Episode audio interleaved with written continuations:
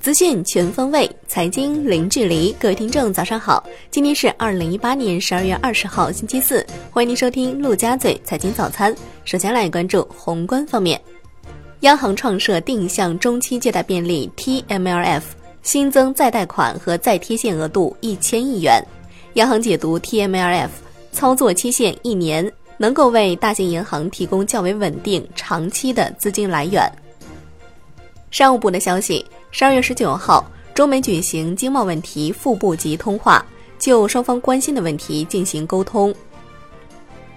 二十一世纪经济报道，财税部门已在就个税专项附加扣除操作进行内部培训。从培训资料来看。部分专项附加扣除的标准相较征求意见稿有所提高，比如住房租金的扣除标准中，前两类主要城市标准从原来的一千二百元每月和一千元每月分别提高到一千五百元每月和一千一百元每月。财政部的消息，江西省十二月二十五号起实施境外旅客购物离境退税政策。发改委批复上海、杭州两地轨道交通规划，两地新增的投资项目金额预计将会超过三千五百亿元。自今年六月城市轨道交通批复重启以来，发改委已经陆续批复包括长春、苏州、重庆、济南、杭州、上海在内六个城市的交通规划和相关调整规划。周三，央行公开市场逆回购操作投放流动性六百亿元。本周以来已累计投放四千亿元，保持了市场流动性合理充裕。SHIBO 普遍走高，跨年品种十四天期报百分之二点七八八，上行二点一个基点。来关注国内股市，A 股高开后一路下行，市场人气低迷，沪指收跌百分之一点零五，最终报收在两千五百四十九点五六点，创十月三十号以来新低。深成指跌百分之一点四八，创业板指跌百分之一点九。万德全 A 指数跌百分之一点二四，两市成交额两千一百七十一亿元，创三个月新低。香港恒生指数收盘涨百分之零点二，最终报收在两万五千八百六十五点三九点。国企指数跌百分之零点三四，恒生指数跌百分之零点一七。全天大市成交五百七十一亿港元。三桶油领跌，中石化跌超百分之五，中石油跌近百分之三，中海油跌超百分之二。中国台湾加权指数收盘涨百分之零点六六，台积电、红海均涨百分之一。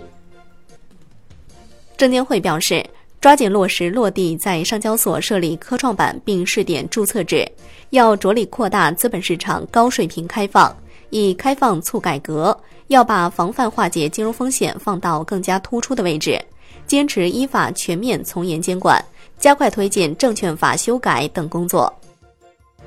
楼市方面，山东住建厅表示，正在了解菏泽取消限售情况，包括政策出台的原因、当地的市场情况。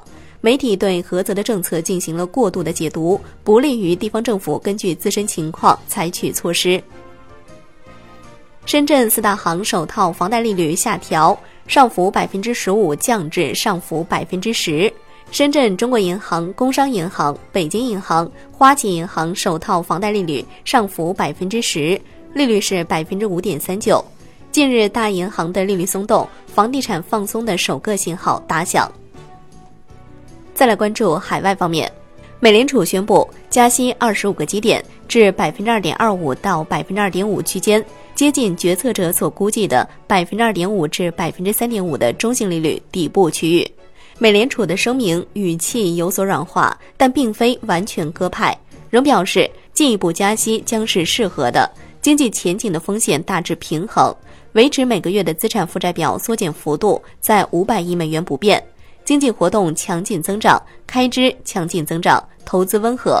美联储预计明年加息次数将减少，并暗示在金融市场动荡和全球经济增长放缓的背景下。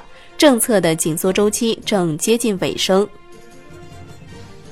美联储主席鲍威尔称，政治考量不会影响利率决定，确认将继续推进缩减资产负债表的进程。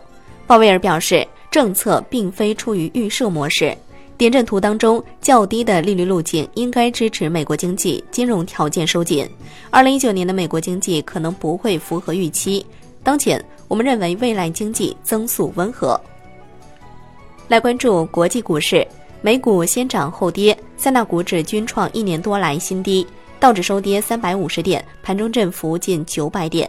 美联储声明不及市场预期鸽派，苹果、亚马逊均跌超百分之三，Facebook 跌百分之七点五，美光科技跌近百分之八。截至收盘，道指跌百分之一点四九，标普白指数跌百分之一点五四，纳指跌百分之二点一七。中概股多数收跌，微博跌百分之七点零一，优信再度大涨百分之十五点二，十天来累计上涨百分之二百三十四。欧洲三大股指集体反弹，结束四日连跌。商品方面，伦敦基本金属多数收涨，LME 七铝、LME 七千收跌。国内商品期货夜盘多数上涨，纸浆收跌。债券方面，国债期货尾盘扭转低迷走势，主力合约全线收涨，十年期主力合约涨百分之零点二六，创建两周最大单日涨幅，持仓量六万两千二百三十二手，减仓八百六十九手。五年期主力合约涨百分之零点一五，国债收益率呈下行态势。十年期国债回券幺八零零幺九最新成交价百分之三点三五，收益率下行三点五八个基点。最后来关注外汇方面，在人民币对美元十六点三十分收盘价报六点八九五四，较上一交易日跌二十七个基点。人民币对美元中间价调贬十五个基点，报六点八八六九。